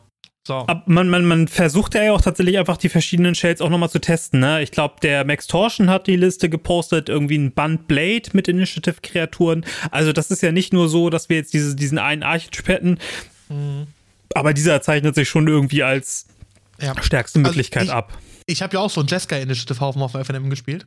Das war ein mhm. ganz wilder Brute, den habe ich ja gespielt mit äh, auch eine Triumph of St. Catherine als Miracle, dann viel bei den White Plume Adventurer für die Initiative und die Fable of the Mirror Breaker, weil mhm. ich mir gedacht habe, mhm. wie geil ist es eigentlich, wenn du die Fable, ne, wenn die flippt und dann kopierst du im Endstep deinen Adventurer, dass du im nächsten Upkeep zweimal den Untap-Trigger hast, deine Fable untappst, in Response auf den zweiten Trigger wieder kopierst, nochmal untappst, habe ich mega geil gefunden. Hat aber auch nur einmal in acht Spielen geklappt. Oder du hast äh, zwei Fables und kannst dann im gegnerischen Endstep dir ganz, ganz viele Fables kopieren, so viel Mana wie du hast. Und hast dann Fable kopieren. Und in einem eigenen Zug kannst du dann einmal piu piu einmal durch die ganzen Dungeons kopieren. Äh, nee, aber wenn du eine zweite hast, also Ah, wenn wenn du eine zweite zwei, hast, jo, zwei dann kopiert sich gegenseitig. Ja, Ja. wow. und dann kannst du halt die Kopien immer durchchainen und dann kannst du Ey, kannst ganz Snap- viele tolle Sachen vorbei, machen. ab ans Reißbrett. ja, genau. Also, äh, aber das ist tatsächlich, ne? Ich habe so eine Yes-List kopiert, so. Ich glaube, es gab viele Leute, die das irgendwie versucht haben, Control zu fetzen. Ähm, der, der äh, Max Torschen meintest du vorneweg irgendwie in Band. Ähm, Hm? aber it's not here to stay. So, ne? Man merkt es einfach gerade. Ja. Das, das wird halt nicht gezockt, so. Das ist halt nicht gut. Ja, nee, also man möchte damit halt schon aufs Board kommen, auf die Fresse Ja. geben. Da willst du halt nicht zwischendurch pondern. Also genau, genau. da musst du dein, dein, früh haben. Deinen inneren Armin halt auch irgendwie kanalisieren und sagen, scheiß auf Cantrips, direkt auf die Fresse geben. Ja, weil deine komische Undercity kennt doch für dich. Ja, genau. So, Die Scribe findet 2, Länder. Draw a Card, find dein Land, genau, genau, genau. Such nochmal durch, leg nochmal neu, leg noch mal so einen neuen Dude rein mit drei Marken und der hat dann nochmal Initiative. Also, es ist wirklich der Wahnsinn. Es ist der Wahnsinn, dieses Deck. Ja. Und dann höre ich schon wieder von Oh. irgendwie Leuten, ja, Rack Delver ist jetzt gut, weil du kannst nämlich Tamogolf legen, der blockt die und du kannst Initiative Trigger stiffeln. Und ich mir so, Digga. Also wenn ihr anfangt, Initiative Trigger zu stiffeln, ne? Ach, komm, hör auf. Hör Das, auf. es kann, kann gut sein, wenn das so funktioniert. Äh, Ja, hier der Aber Mats Bad Sörensen, äh, aka, wie, wie heißt der denn? Äh, Cartesian heißt er auf Ja. MTGO, hat auch irgendwie den zehnten Platz gemacht mit Ruck Delver, mit Stifle und, und so.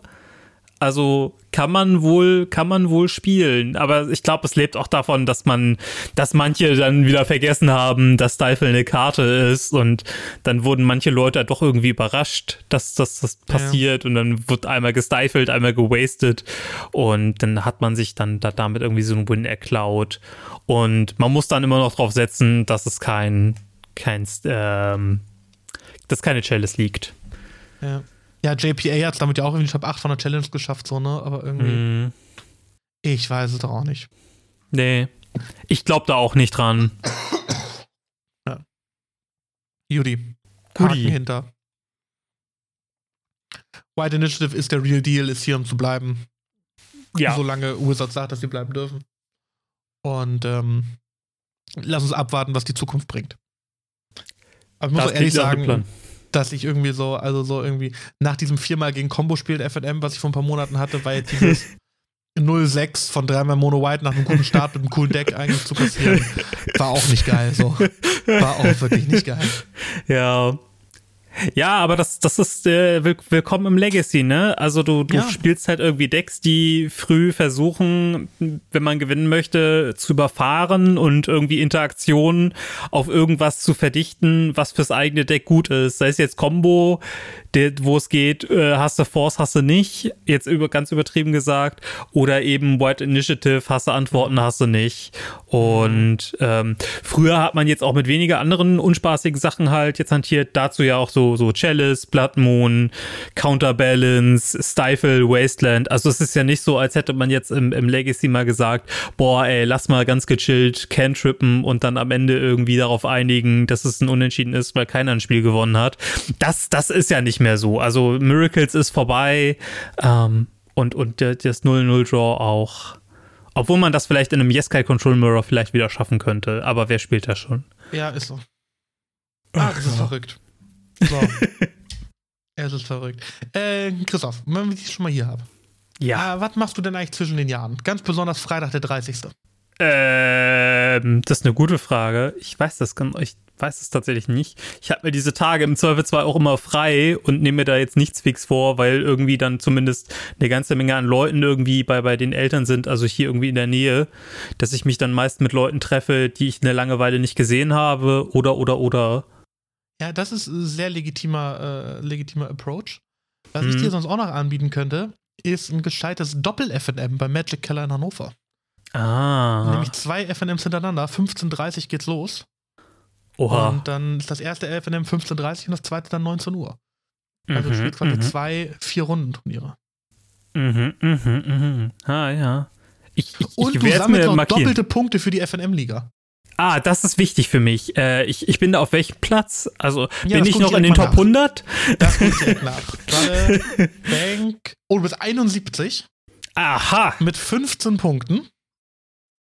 Und Okay, der klar. letzte, der einen Platz gerade bekommt, ist äh, Lukas, äh, Elberno Lukas, mit Mhm. 81. Das heißt, wenn du um 2 mal 4-0 gehst, sind das 12, 24, dann verdoppelt 48.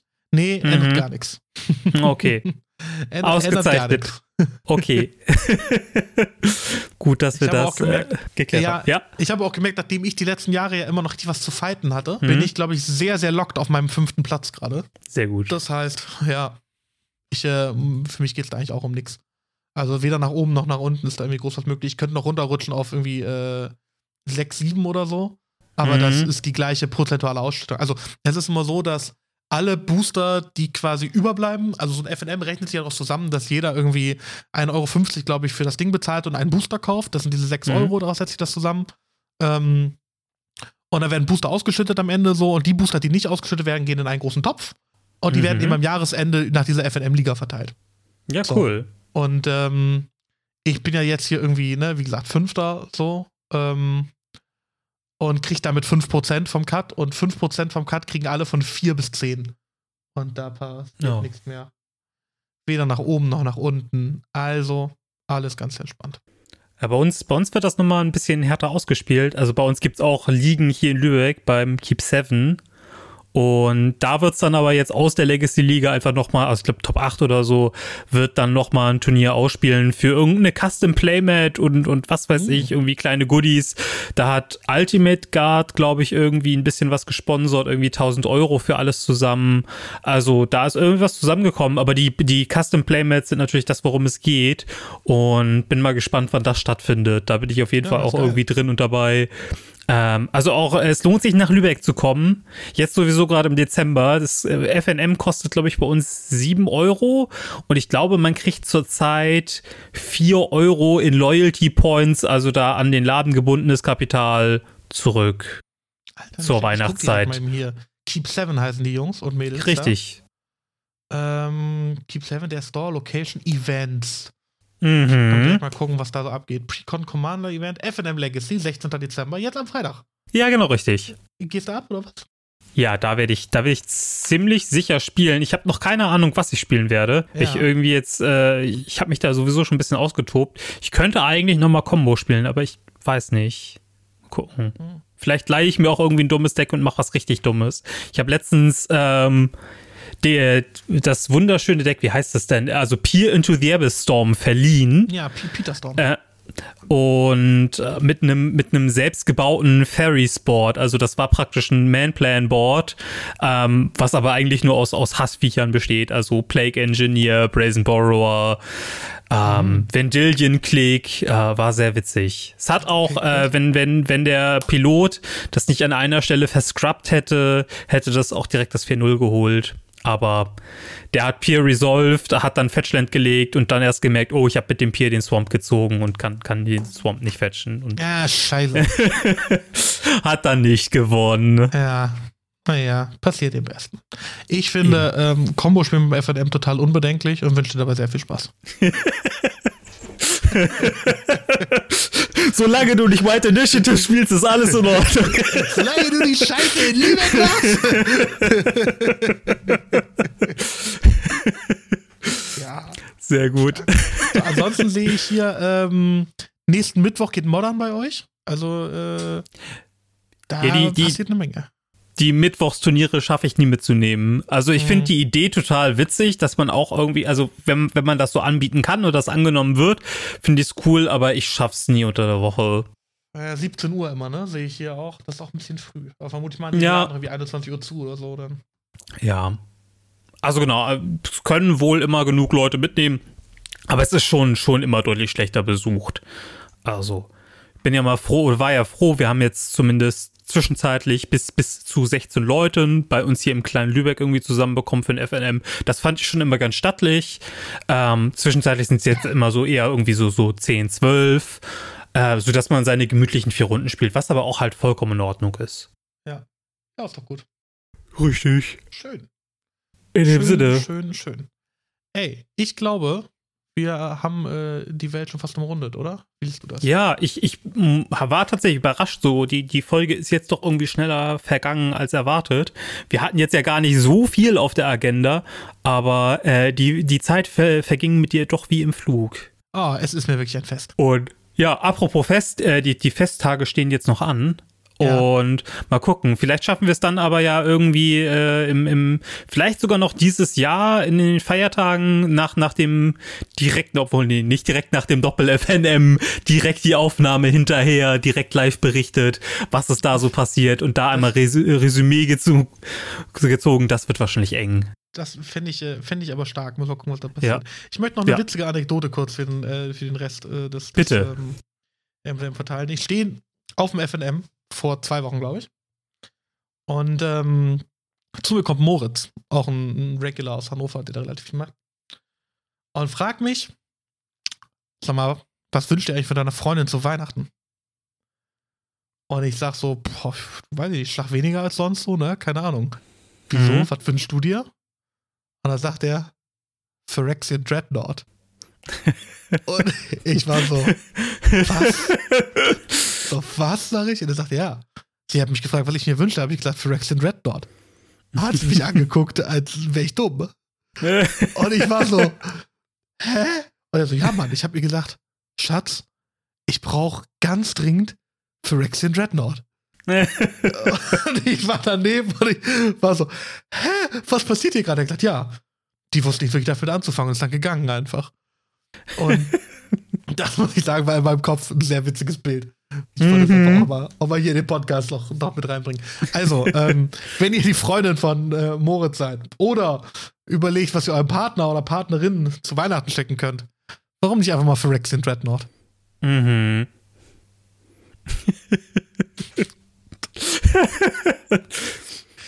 Ich, ich, ich musste tatsächlich da äh, gerade überlegen, wie sieht denn das Plüschtier zu Phyrexian Dreadnought aus? Ich weiß nicht, ob du es mitbekommen hast, aber irgendwie vor Jahren gab es schon irgendwie ein Bild von dem Creator of Behemoth als Plüschtier.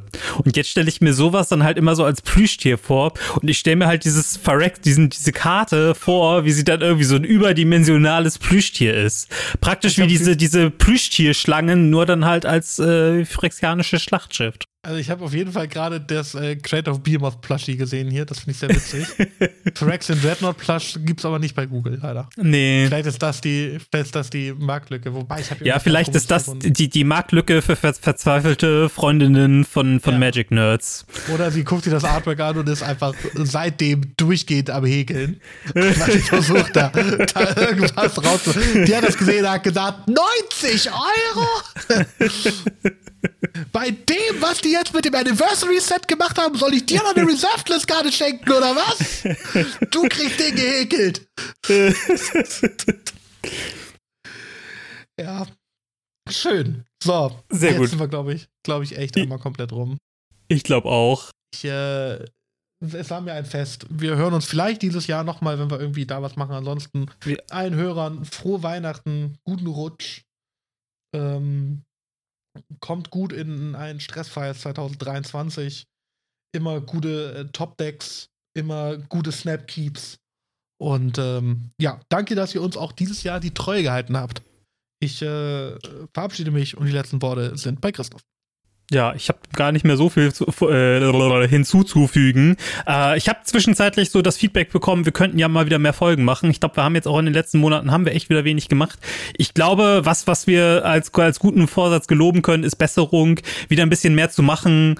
Wir freuen uns immer wieder auf Feedback. Also ich habe jetzt zwischenzeitlich wieder ein bisschen was bekommen, dass das eigentlich ganz cool ist, aber doch wieder bitte mehr Folgen. Äh, wir geben uns größte Mühe und versuchen auch noch dieses Jahr dann eine gute Folge rauszuhauen. In dem Sinne, ich bedanke mich recht herzlich bei dir, Tipp, auch für deine Mühen wieder, die du da hinten rum reinsteckst. Äh, in dem Sinne, bis zum nächsten Mal. Ja, sehr gerne. Ich äh, wollte mal ein kurz, kurz noch mal eben nachschieben. Also es ist ja auch schön so rum. Stell dir einfach vor, du kriegst irgendwie so als, als Feedback äh, zum Podcast, ja, wäre schön, wenn ihr weniger Folgen machen würdet. da, da siehst du aber aus wie Moritz Freunde, wenn er sagt, er wünscht sich für Rexian Dreadnought, glaube ich. Also, da wäre ich erstmal erstmal verwirrt. Aber ja. äh, in dem Sinne, ich bin hier gerade auf unserer Spotify, also unserer Anchor-Seite, wo wir hochladen und sehe, dass wir 990 Minuten Inhalt im Jahr produziert haben. Und das ist mehr als 84% der anderen PodcasterInnen in der Kategorie, in der wir hier veröffentlichen. Also, Na, also wir äh, planen nächstes Jahr als Ziel, diese 84% nochmal zu toppen. Mit 2020. mhm. So, jetzt haben wir auch die Abschlussworte gesagt. Wir sind draußen. Ciao, ciao.